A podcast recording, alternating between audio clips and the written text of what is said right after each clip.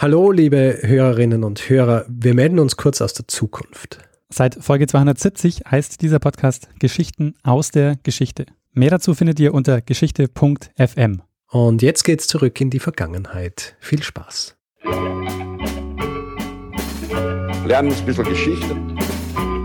Lernen ein bisschen Geschichte, dann werden Sie sehen, Herr Reporter, wie das sich damals entwickelt hat. Wie das sich damals entwickelt hat. Willkommen bei Zeitsprung Geschichten aus der Geschichte. Mein Name ist Richard. Und ich bin Daniel. Ja, und Daniel, du hast eine Geschichte mitgebracht. Vielleicht fängst du einfach mal an damit. Ja, richtig. Ich ähm, habe mir gedacht, wir machen mal was zum Thema Wissenschaftsgeschichte. Wissenschaftsgeschichte haben wir eigentlich ja schon auf eine Art gehabt mit Ada Lovelace. Ist das Wissenschaftsgeschichte? Ja, doch, kann man So so, Art. so Wissenschaftstechnikgeschichte, genau. Ja. Ja.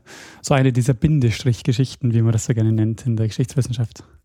Okay, erklär das genauer. Ähm, Bindestrich Geschichte. Ja, dass man sozusagen einen Aspekt der Geschichte hat, den, auf den man genauer eingeht und den man dann als ja so eine Subdisziplin quasi ausbildet. Und Wissenschaftsgeschichte ist eine dieser, dieser Subdisziplinen der Gut. Geschichtswissenschaft.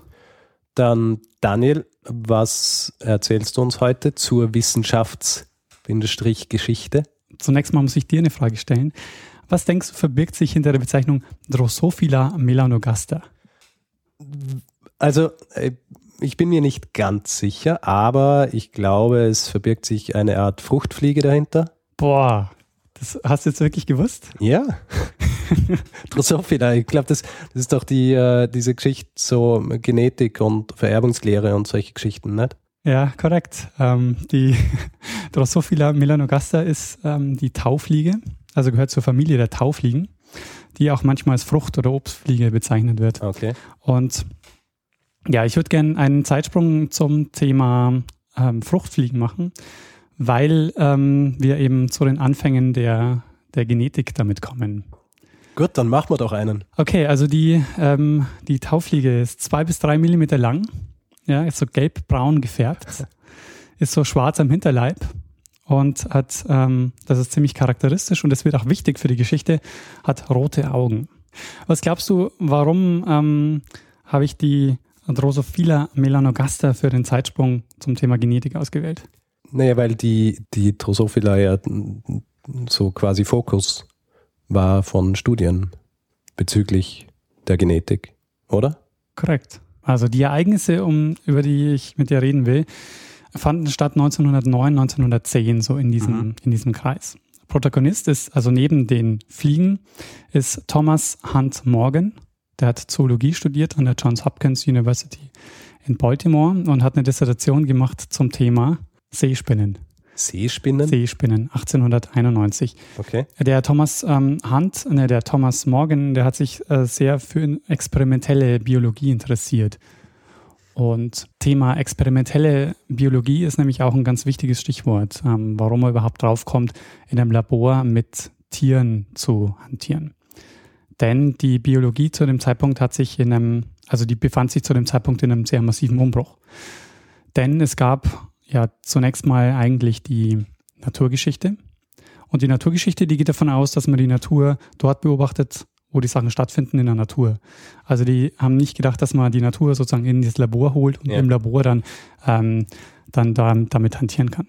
Okay. Die Fliege an sich, die war zu dem Zeitpunkt schon im Labor. Also sie ist zum ersten Mal von Karl Fredrik Fallen, der, das war so ein schwedischer Insektenkundler, Ah, die Schweden. Die- Wieder Linné, ja. Schweden, ähm, Ja. Linné auch Schwede? Ja, Ja, glaub schon. okay, keine Ahnung. Ich, ich weiß das nämlich deshalb, weil in Schweden ähm, äh, gibt es den Skansen, das ist so dieses Freilichtmuseum. Und wenn ich mich richtig erinnere, gibt es dort äh, so, so quasi ein, äh, ein Monument, das den Linné ehrt. Also der Karl Friedrich Fallen, der hat, der hat die Drosophila 1823 erstmals benannt und beschrieben.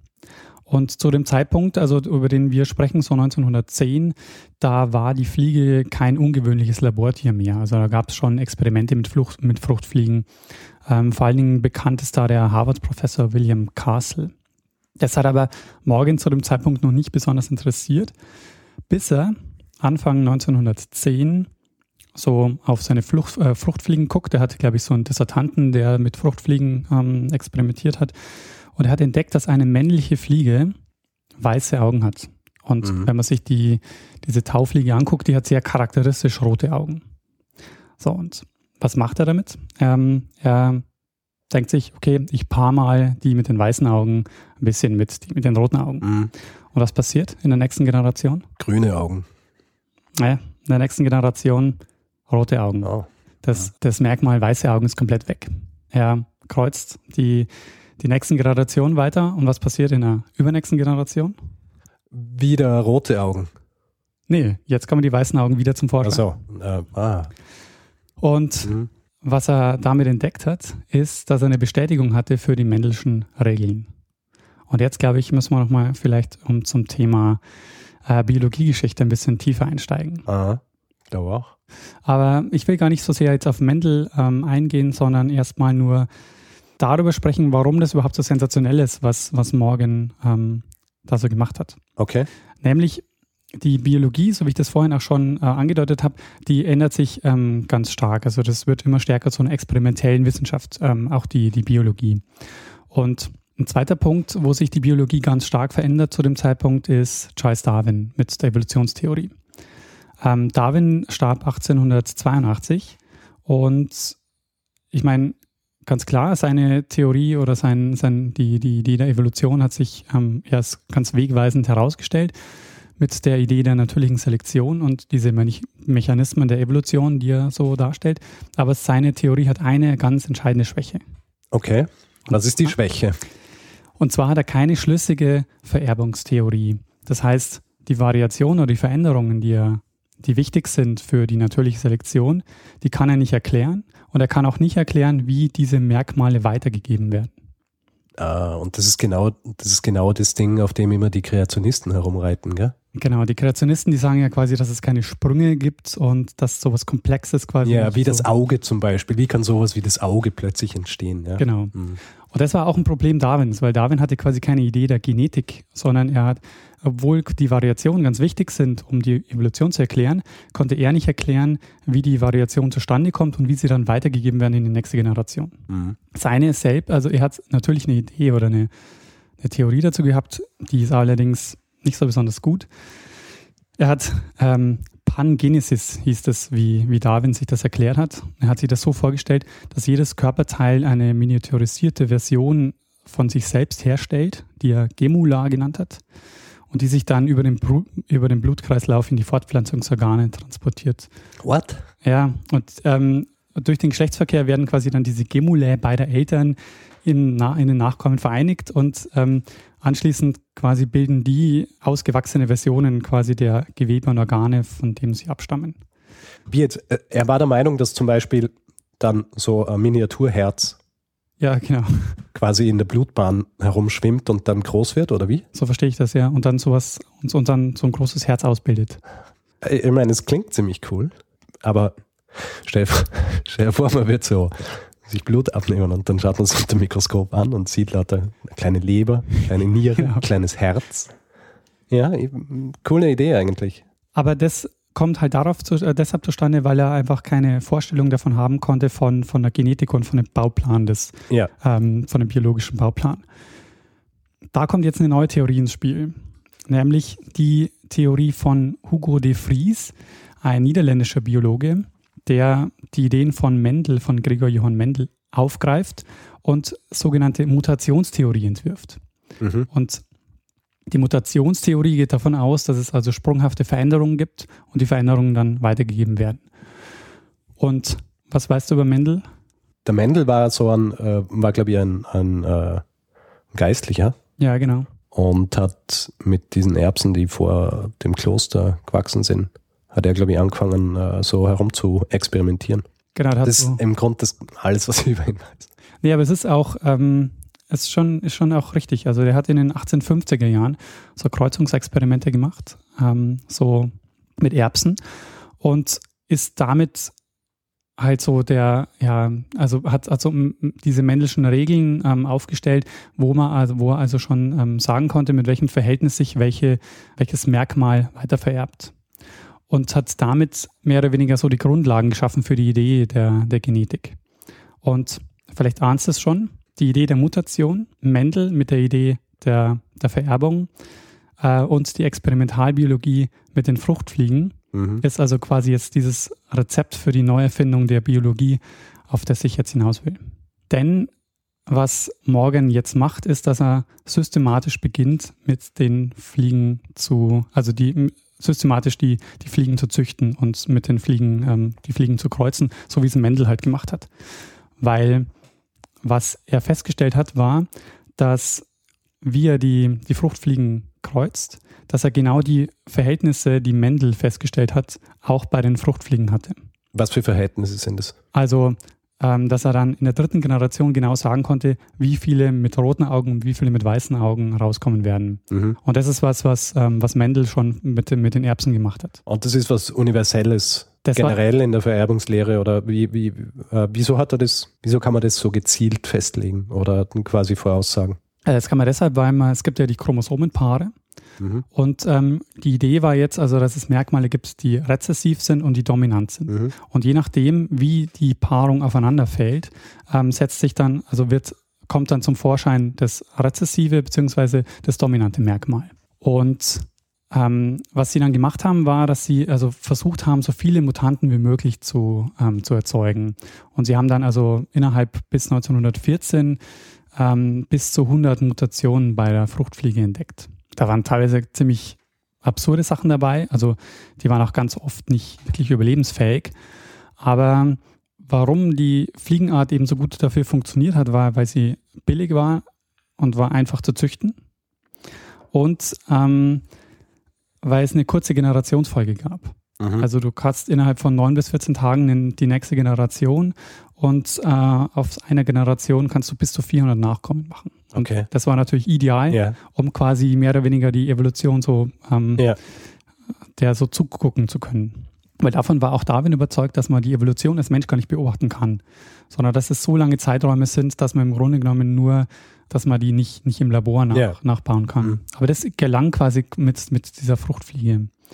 Und der Lebenslauf der Fruchtfliege ist quasi so wirklich die Checkliste der biologischen Meilensteine des 20. Jahrhunderts. Da kommt okay. wirklich alles vor, was, äh, was genetisch wichtig ist. Ähm, und es ist bis heute das erfolgreichste Labortier der Welt, die Fruchtfliege. ist wirklich so. Okay.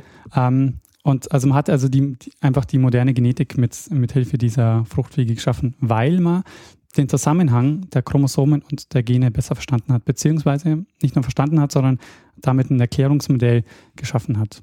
Also es war zu dem Zeitpunkt klar, dass, es, dass die Fliege vier Chromosomenpaare hat.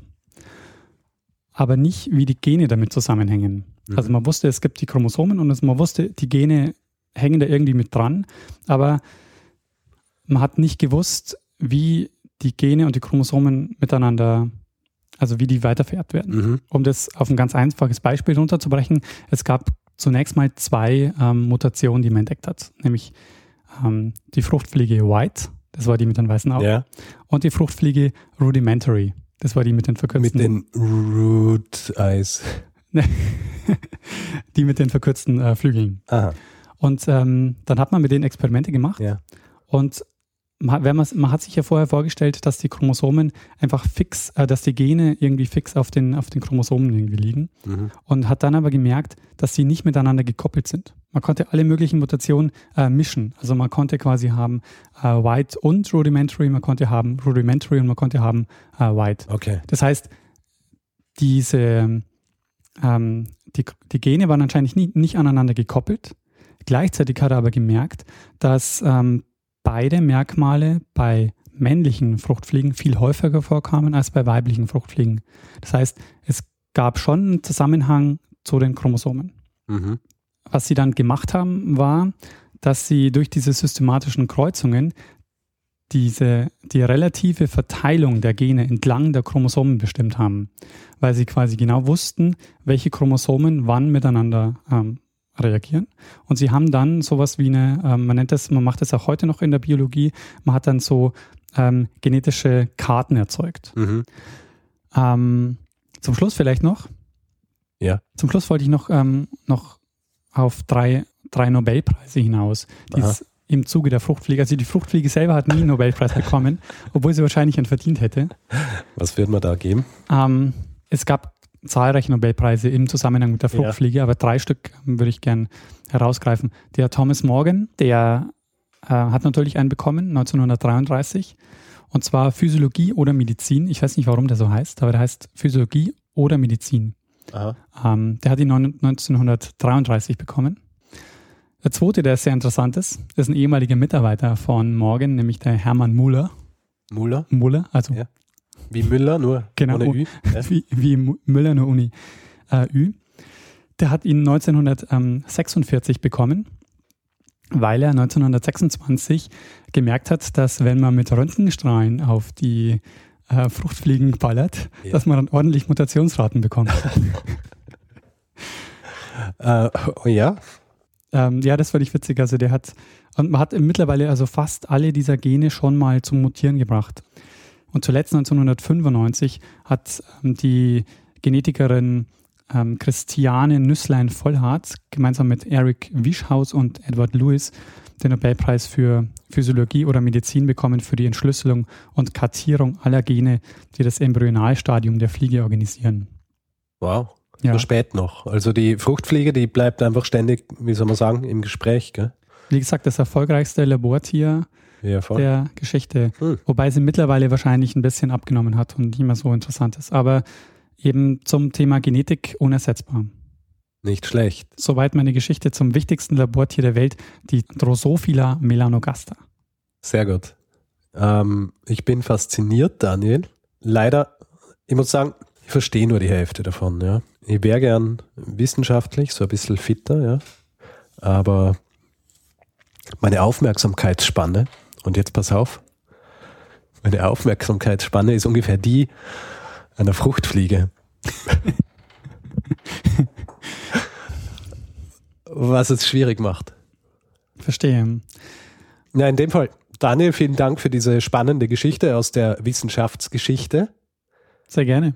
Und vielleicht überlassen wir das letzte Wort einfach dem äh, österreichischen Genetiker.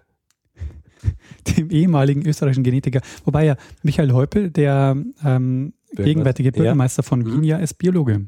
Schau, hier haben wir schon wieder äh, eine sehr gute Verknüpfung zu unserem Jingle-Meister, wenn man so will, der uns jetzt quasi verabschieden wird. Wie immer, danke fürs Zuhören. Über Feedback freuen wir uns äh, auf der Seite, auf Twitter, auf Facebook oder auch per E-Mail an feedback at zeitsprung.fm.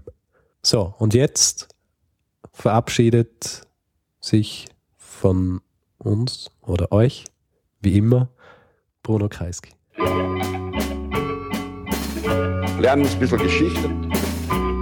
Lernen ein bisschen Geschichte, dann werden Sie sehen, der Reporter, wie das sich damals entwickelt hat. Wie das sich damals entwickelt hat. Fischers, Fritze, fischt frische Fische, frisch, frische Fische, fischt Fritz, Fische.